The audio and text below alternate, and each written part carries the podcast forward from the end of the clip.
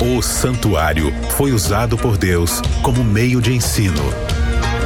As suas cerimônias, os seus símbolos, desvendam verdades importantes sobre o caráter de Deus, a redenção e o fim do pecado. A partir de agora, Bíblia Fácil Santuário O caminho de Deus. Olá, muito bom dia. Seja bem-vindo a mais um programa Bíblia Fácil aqui na Rádio Novo Tempo. Muito obrigado pela companhia. Você de todo o Brasil, você do mundo todo, né? Você que acompanha nas rádios locais e para você que nos acompanha pelo aplicativo ou pelo site também ao redor do mundo, ligado sempre aqui na Voz da Esperança e a partir de agora acompanhando junto com a gente ao vivo o programa Bíblia Fácil e podendo interagir com a gente também, viu? Eu sou Abinal Júnior e quem estará trazendo aqui para você as respostas sobre esse assunto, explicando para a gente de uma forma simples, clara e objetiva sobre o santuário, Pastor Arilton Oliveira. Bom dia, Pastor Arilton. Bom dia, Binal. Bom dia, amigos ouvintes da Rádio Novo Tempo. Que alegria poder falar com vocês hoje. Estamos juntos aí mais uma segunda-feira às 11 da manhã para estudarmos mais sobre o santuário. E olha, a sua pergunta para nós aqui é chave, né, Abinal? Com certeza, com certeza. Você pode já mandar a sua pergunta é, para o nosso WhatsApp, viu? O, o, tema de hoje, só trazendo aqui o tema de hoje, na semana passada a gente começou a falar, começamos, né? A nova temporada, né, pastor, sobre é, o santuário, o caminho de Deus. E a gente falou um pouquinho sobre o santuário celestial, né, na semana passada.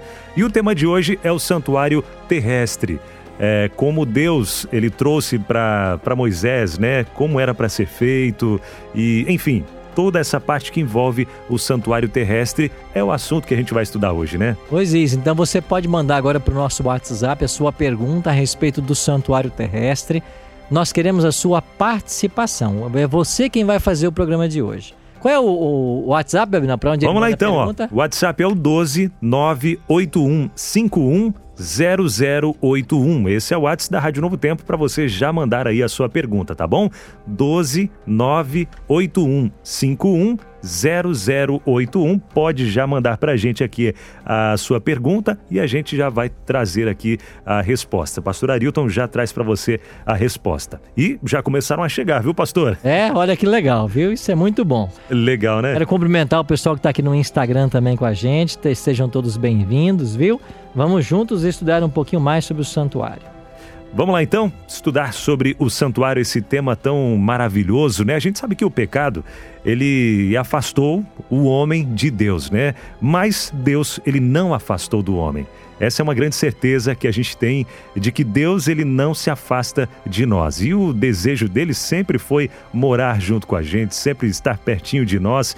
E para que isso acontecesse, Deus deu a Moisés uma ordem que a gente encontra lá em Êxodo capítulo 25, no verso 8: E me farão santuário para que eu possa habitar no meio deles. Então, com base nisso, é o assunto de hoje aqui do nosso Bíblia Fácil e temos a ouvinte que mandou. É, deixa eu ver, Girlan, Girlan Santos é da Bahia e ele está dizendo o seguinte: Professor Arilton, eu gostaria de saber por que o santuário está ligado à nossa esperança de salvação. Olha que legal a pergunta, viu? Girlan, é isso? Isso, é o Girlan, né? Girlan. Isso. Girlan, obrigado Bahia. por sua pergunta, tá? Um abraço aos amigos baianos, da Bahia sempre participando com a gente aqui.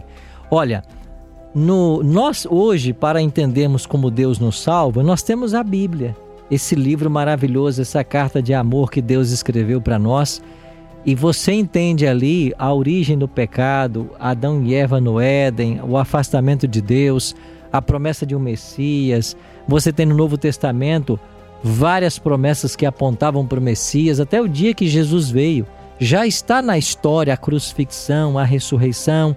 Então, olhar para trás hoje e entender o plano da salvação é uma coisa fácil, porque a Bíblia é clara em tratar desse assunto. Agora, imagine você para alguém que vivia antes da vinda do Messias. Ou seja, o Salvador prometido estava lá no futuro. Não havia acontecido ainda um Calvário, não havia ainda Cristo sido crucificado, ele não havia ressuscitado. Como que essas pessoas podiam entender o plano da salvação? Apenas através do santuário. Então, através do sacrifício de animais, que já começou lá no Éden, para prefigurar a vinda do Messias, e depois todas as festas e cerimônias do santuário israelita, isto era o evangelho em símbolos para as pessoas. Tanto é que esse será o tema da semana que vem, o evangelho em símbolos. Então as pessoas entendiam a salvação a partir da sua relação com o santuário. Então eu pequei, eu mereço a morte. Mas se eu for até o santuário e levar a minha oferta, o animal vai morrer no meu lugar. Eu escapo. Eu tenho vida. Por quê? Porque o animal pagou o preço do meu pecado. Ele fazia isso entendendo que o animalzinho que ele matava era um símbolo do Messias que ainda viria. É por isso que o santuário era tão essencial ao plano da salvação e estava diretamente conectado para deixar claro duas coisas: a malignidade do pecado, que conduz à morte, e a alternativa divina para salvar o homem, a morte substitutiva, no caso dos animais que apontavam para o Messias. Maravilha. Agora, pastor, houve todo um preparativo né, necessário ali para a construção do tabernáculo terrestre, né?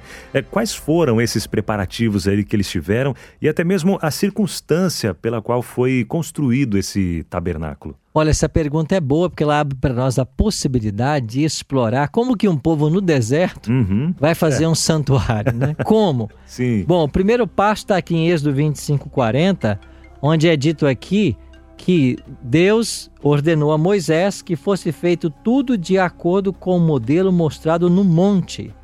Eu li aqui Êxodo 25, 40. Então, esse modelo mostrado no monte é o que Moisés seguiu, seguiu para auxiliar na construção. Agora, e a madeira?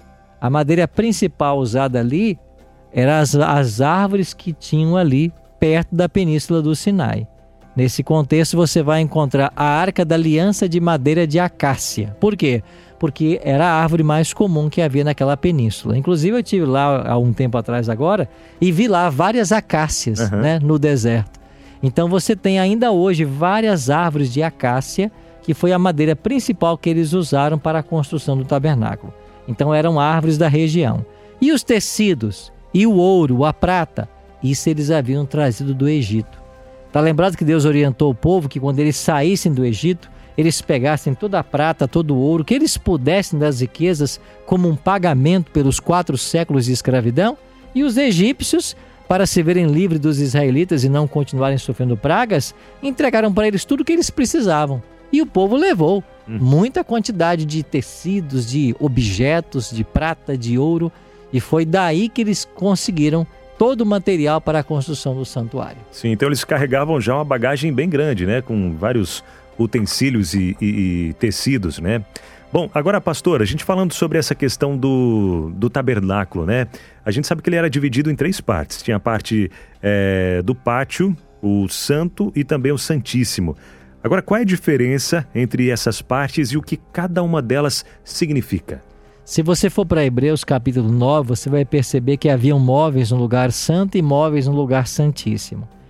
O santuário você tinha o pátio, onde ele foi construído, e nesse pátio você tinha três, dois móveis, né? Melhor, isso mesmo, dois móveis. Você tinha o altar de holocausto, onde os animais eram sacrificados, e mais à frente você tinha ali a pia com água, onde o sacerdote se lavava antes de começar a oficiar. Então, o pátio era o primeiro local onde todo pecador entrava. Ali o sacerdote recepcionava os pecadores. A tenda, que era uma tenda móvel feita de tecidos e, e madeira e também metais, era uma tenda que era montada e desmontada e dividida em dois compartimentos. O primeiro chamava-se Santo e o segundo Santíssimo. No primeiro compartimento você tinha três móveis. À direita de quem entrava, uma mesa com, com 12 pães, à esquerda um candelabro com sete lâmpadas e mais à frente um altar de incenso, onde o incenso era queimado. Esse incenso ele ajudava a manter o odor ali dentro melhor, né? Porque o santuário recebia sangue todos os dias. E, e tinha, se não fosse a queima de incenso, ninguém suportaria ficar dentro desse santuário. Os pães da proposição eram trocados a cada sábado e eles representavam as doze tribos, e o castiçal com sete lâmpadas representava ali a Cristo como a luz do mundo e ele iluminava né, toda a tenda. Era a única fonte de luz, porque não havia janelas nessa tenda. E além do segundo véu, o véu que separava o Santo do Santíssimo, você tinha ali apenas um móvel que era a Arca da Aliança, feita de madeira de acácia, revestida de ouro, a tampa era toda de ouro, em cima dela foram esculpidos dois querubins, também de ouro, e dentro da arca estava ali as tábuas da aliança, ou as tábuas dos dez mandamentos. Então, o santuário tinha esses dois compartimentos, Santo e Santíssimo. No Santo atuava o sacerdote, no Santíssimo, o sumo sacerdote. Então, basicamente, esta era a estrutura física do santuário terrestre. Ok, o Oliveira, que é motorista de aplicativo em Campo Grande, Mato Grosso do Sul, está participando com a gente por aqui, pastor. E a pergunta dele é a seguinte, né? Por que tinha que haver o sacrifício de animal para reparar um pecado? Eu já até colo essa pergunta dele aqui com a da Rose de Florianópolis, que ela pergunta o seguinte, né? É, hoje em dia, como são feitos os sacrifícios para Deus? Existe ainda hoje em dia sacrifícios que são feitos para Deus? Então a gente junta essas duas perguntas em uma, pastor. Obrigado aí, pessoal, pelas perguntas que estão chegando aí. Qual é o WhatsApp para mandar? Não, a pergunta? É o, isso, o WhatsApp é o 12 98151 0081. Pode mandar e a gente já recebe ao vivo aqui, já traremos a resposta a essa pergunta, viu? Ok. Bom, a primeira pergunta, né, por que, que o animal tinha que morrer? É porque a, a Bíblia ensina que sem derramamento de sangue não há remissão de pecados. Quando Adão e Eva pecaram, Deus disse: se vocês comerem do fruto, vocês irão morrer. Então, Deus ele não pode voltar atrás em suas leis. Deus não muda. Então, quando Adão e Eva pecam, Deus podia deixá-los morrer. Mas Deus tanto amou a sua criação que ele proveu um substituto. Então, aquele animal que morreu lá no Éden e a pele dele foi usada para fazer vestes para Adão e Eva, já prefigurava um substituto futuro. E quando Deus orientou que Adão e Eva, e depois todos os patriarcas e profetas, oferecessem sacrifícios em altares, isso num tempo que não havia santuário, e depois, quando Moisés constrói o santuário, lá continua o sacrifício, então tudo isso indicava de que aquela morte era uma morte substitutiva. O pecador pecou o salário do pecado é a morte, ele merece a morte. Mas para que ele não morra, alguém tem que morrer no lugar dele. Então é por isso que havia necessidade da morte dos animais. E cada pecador, quando matava ali o animal, ele, ele ao ver o, o animal contorcendo-se as dores da morte, isso tinha que impactar o coração dele. Isso tinha que mostrar que toda vez que ele peca, uma, alguém tem que pagar o preço, alguém tem que morrer. Então, isso era necessário para mostrar a malignidade do pecado, o resultado último do pecado, que é a morte, mas também trazia esperança para ele, porque esse animal que eu estou matando, ele aponta para o Messias que um dia virá morrer em meu lugar. Então, por isso que era necessário o sacrifício do animal para perdão do pecado. Agora, e hoje o que acontece? Como que acontece os sacrifícios? Temos sacrifícios hoje? O apóstolo Paulo vem em Romanos capítulo 12 e diz assim: ele nos roga que nós apresentemos o nosso corpo como sacrifício vivo, santo e agradável a Deus. Então, hoje, o sacrifício que Deus pede não é a morte de animais, nem é a nossa morte. Ele pede o nosso corpo, a nossa vida, a nossa mente. Está lá em Romanos 12, 1. Então, nós hoje sacrificamos a Deus quando eu me coloco sobre o altar do Senhor, quando eu me dedico ao Senhor. Então a minha vida passa a ser dele. Então hoje o tipo de sacrifício que Deus espera é isso: é a entrega completa do coração ao Senhor, como uma oferta, como um sacrifício a Ele. Maravilha, muito bem entendido, muito bem explicado, pastor. É, mais uma pergunta chegou para a gente aqui, Lucinha Abreu, ela é de São Mateus, Espírito Santo. E ela está dizendo o seguinte: Olá, bom dia, irmãos. Me chamo Lúcia e gostaria de saber se Deus ele se fazia presente no santuário na terra e se ele, Deus, era tão é, fisicamente grandioso. E seria a presença simbólica? Ela quer saber se Deus ele estava fisicamente ou simbolicamente e se ele estava fisicamente, se era grandioso, né, a presença dele. Obrigado, viu, Lúcia? São Mateus, um abraço para todo mundo aí de São Mateus, meu primeiro distrito pastoral. É mesmo, que legal. Que alegria trabalhar lá 95 e 96. Um abraço para todo que mundo benção. de São Mateus aí. Gosto muito dessa cidade, viu? A Lúcia é o seguinte: Deus, ele é onipresente. Deus possui vários atributos e três desses são os principais que não são atributos comunicáveis, como nós chamamos em teologia, né?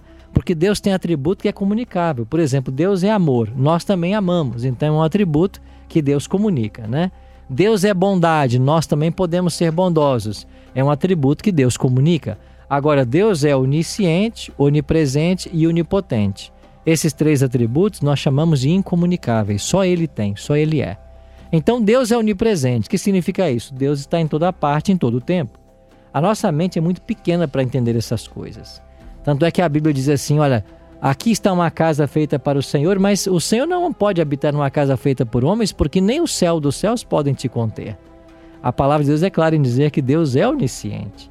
Mas Deus se fez presente sim lá no santuário. A glória de Deus foi manifestada. Como que foi isso? É o que nós chamamos de Shekinah. Então, quando Moisés terminou de construir o santuário, Deus abençoou esta construção, colocou o seu selo de aprovação ao manifestar ali a sua glória. Então, a glória de Deus era manifestada no segundo compartimento do santuário, em cima da, da arca, do propiciatório, e entre os dois querubins que foram moldados ali no lugar santíssimo.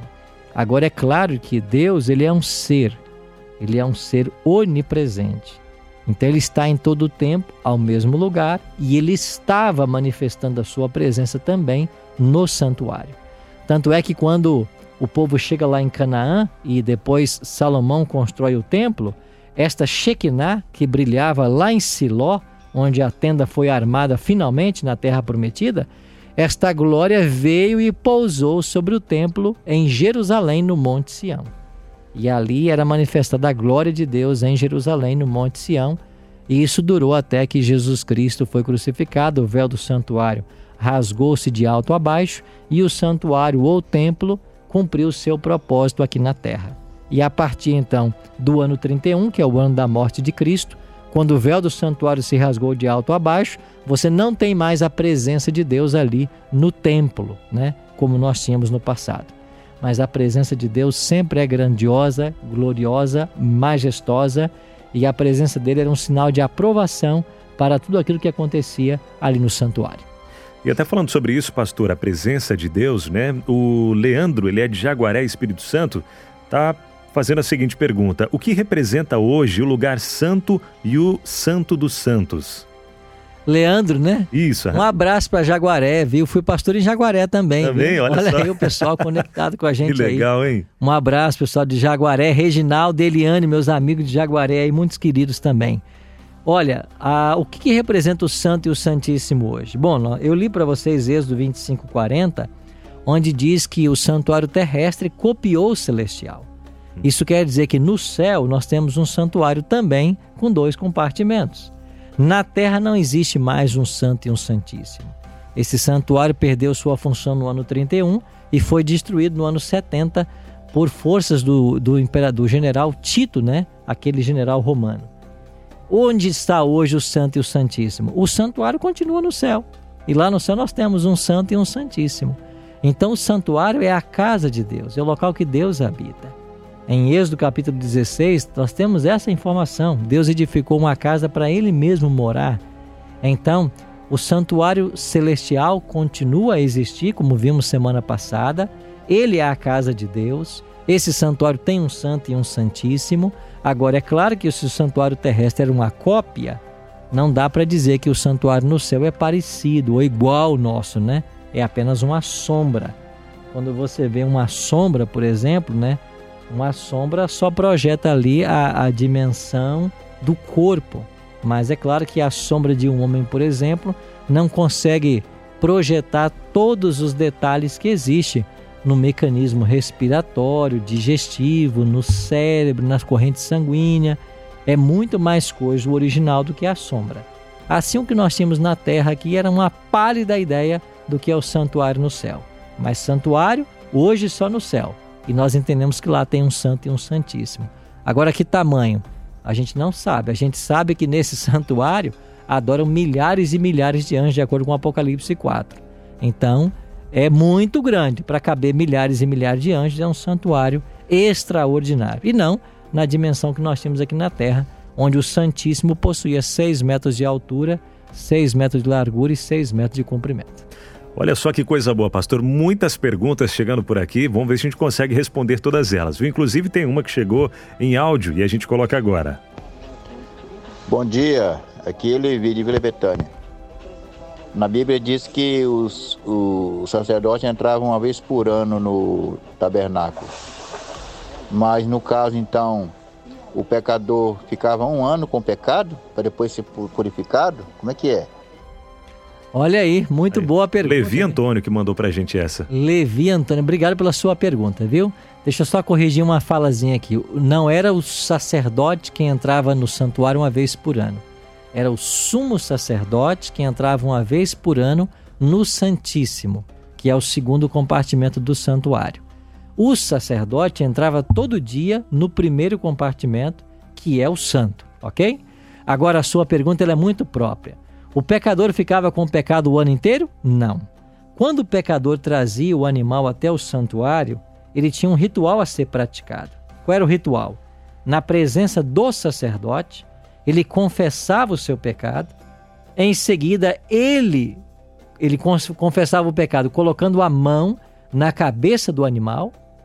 Simbolicamente, o pecado saía dele para o animal. Em seguida, ele matava o animal. E agora, via sangue ou via carne, o registro do pecado ia para o santuário. Então, assim que o pecador deixava o santuário, ele já estava perdoado, ok? Agora, esse pecado ficava registrado no santuário. Para quê? Para o dia do juízo. Para o dia que o sumo sacerdote entraria em cena, que era o décimo dia do sétimo mês, uma vez por ano, tá bem? Mas quando o pecador saía do santuário, ele já tinha o perdão do seu pecado. Hoje não é diferente. Hoje, quando você peca, o seu pecado fica registrado no céu, ok? Quando você pede perdão, ao lado desse pecado é colocado agora perdoado. Então você pecou ontem, pediu perdão hoje. Vamos dar um exemplo. Se você pediu perdão, você foi perdoado. Você está perdoado. Agora, o seu pecado ficou registrado nos registros celestiais. Mas se você pediu perdão, lá no registro consta que você pediu perdão. Se você não pediu perdão, lá também consta que você não pediu perdão. Então, o registro precisa ficar para que no dia do juízo todo o caso seja analisado. E quando os casos forem analisados e eles virem que uma pessoa foi pecadora, mas ela buscou o perdão de Deus, se arrependeu, ela confiou nos méritos de Cristo para a sua salvação, então essa pessoa vai ser absolvida e salva. Mas se ela não confessou seus pecados nem confiou em Cristo como seu Salvador, ela então será condenada. Mas o perdão ele é concedido no ato da confissão, ok? O registro ele permanece para o dia do juízo. E o juízo vai saber se a pessoa, uma vez perdoada, continuou obedecendo a Deus ou ela foi perdoada e voltou a pecar ou desobedeceu. Então é para isso que existe o registro, tá bem? Mas o perdão era concedido no ato da confissão. Maravilha. Até falando dessa questão de pecado, pastora, é, duas perguntas chegaram para a gente até dentro dessa, dessa mesma linha. A pergunta aqui é a seguinte, olha só. Uh, quem mandou pra gente foi o Edilson. Edilson, ele é de Imbituba, não é Imbituva. Ele é de Imbituva e está perguntando o seguinte: se Deus é amor, como surgiu a maldade em Lúcifer? Primeira pergunta. Segunda é, é a seguinte: é da Tatinha. Ela é Tatinha Rodrigues. Diz o seguinte: gostaria de saber se no céu. É, gostaria de saber, né? Se no céu não existe pecado e não entra pecado, por que o santuário celestial precisa uh, ser purificado? Acho que é até um pouquinho diferente as duas perguntas, mas dá para a gente tentar responder as duas é, em dois minutos, três. Deixa eu começar pela segunda, né, que tem a ver com o que eu acabei de falar. Isso. Uh -huh. A pergunta é: se no céu não entra pecado, por que, que o santuário celestial tem que ser purificado? A pergunta é boa. E sim. Veja, no céu não tem pecado realmente. O que vai ser purificado não é o pecado, é o registro de pecado. Uhum. Você entendeu? Então tem uma diferença de pecado e registro de pecado. O pecado ele acontece aqui na terra. É o ser humano quem peca, peca contra a lei de Deus. O que tem no céu é o histórico desse pecado, é o registro desse pecado. É esse registro que tem que ser apagado, entendeu? Então no céu não tem pecado, no céu tem registro de pecado. E o juízo vai apagar tudo isso. E a primeira pergunta, relembre para mim. Primeira pergunta é: se Deus é amor, como okay. surgiu a maldade em Lúcifer? Veja, Deus é amor e a expressão, uma das expressões máximas do amor de Deus é que ele não tolhe as suas criaturas. Ele criou-nos com livre arbítrio. Olha para Adão e Eva. Olha, vocês comam de tudo que há no jardim, mas dessa árvore vocês não comam. E Adão e Eva foram lá e comeram. Quer dizer, se eles comeram, é prova de que Deus não forçou o homem a nada. Você quer uma demonstração maior de amor do que esta? Então o amor ele se expressa quando ele dá liberdade, quando ele confia, quando ele delega. Então, não foi Deus quem provocou o mal. Se você for para Isaías 14, Ezequiel 28, você vai ver que o coração de Lúcifer se corrompeu. O pecado nasceu no coração de um anjo que foi criado perfeito. Mas Deus criou o ser humano e os anjos com a possibilidade da escolha, o que nós chamamos de livre-arbítrio. E por que os anjos têm livre-arbítrio? Inclusive, um terço deles foi expulso do céu, de acordo com Apocalipse 12, 3 e 4. Por que, que os anjos têm livre-arbítrio? Porque Deus respeita as suas criaturas. Ele ama e Deus não quer que nós o amemos por força. Deus não nos criou e nos programou para que nós o amássemos. Deus nos escolheu para que nós o amássemos em resposta ao amor que ele tem por nós. Eu vou dar um exemplo para você. Acontece em algumas culturas deles casarem as crianças ainda bem pequenininhas, né? Criança com 6, 7 anos, eles casam porque é o pai quem escolhe o esposo ou a esposa, certo? Você vê amor numa atitude dessa? Ou seja, eu sou obrigado a passar o resto da vida com uma esposa que eu não escolhi. E a mulher é obrigada a passar o resto da vida com um esposo que ela não escolheu. Isso não é amor. Por que não é amor? Porque toliu o direito de escolha, toliu a liberdade. Então, uma das provas de que Deus é amor foi a possibilidade do pecado. Então, amiga, Deus ama, por isso ele dá liberdade. Agora, as criaturas, como inteligentes, elas têm que arcar com as consequências das suas escolhas. Maravilha. Bom, tem muitas perguntas chegando para a gente por aqui ainda, mas infelizmente o nosso tempo já estourou o tempo por hoje. Mas na próxima segunda tem mais, né, pastor? Já agradecendo os ouvintes que mandaram para a gente aqui as participações. Isso aí, segunda-feira, 11 horas da manhã, eu te espero para a lição 13. Vamos falar sobre o Evangelho em símbolos e você não pode perder esse próximo tema de semana que vem. Verdade, até aproveitando já para a gente fechar aqui, entregando presente para o ouvinte da Novo Tempo. Quem quer ganhar presente, hein? Ganhar, viu? Então é só entrar em contato com a gente no telefone 0 operadora 12 21 27 31 21 e você vai receber inteiramente grátis aí na sua casa o DVD Santuário O Caminho de Deus, onde o próprio pastor Arilton, né, traz explica, um, uma explicação para todos esses temas, né, pastor? Gravado lá comentou. em Israel, inclusive. Olha aí, que maravilha! DVD lindo, viu? Então é um presente da Novo Tempo para você, graças aos Anjos da Esperança. Então marca aí 0 operadora 12 21 27 31 21 ou manda o WhatsApp pro 12 98100 14 25. 12 98100 14 25. Para a gente fechar, podemos fazer uma oração, pastor? Podemos sim, vamos ah, orar. Inclusive, então. até antes de, de, de orar, pastor, acabou de chegar para a gente aqui um pedido de oração, é isso? É... Pedir perdão para Deus, é... me arrependi de algo que fiz, mas não consigo esquecer, não consigo esquecer o que fiz de errado no passado, não consigo e agora, né? Orar para que Deus trabalhe no coração desse ouvinte também, porque é... fez algo que se arrependeu e pede o perdão para Deus e não se sente perdoado. Para você, querido amigo ouvinte, que mandou essa mensagem para nós, a palavra de Deus ensina que aquele que busca o perdão, que pede, abandona o pecado, esse vai alcançar misericórdia, viu?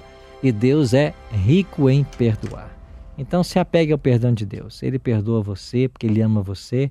Viva um novo dia sabendo que Deus ama você, tá bem? Vamos orar?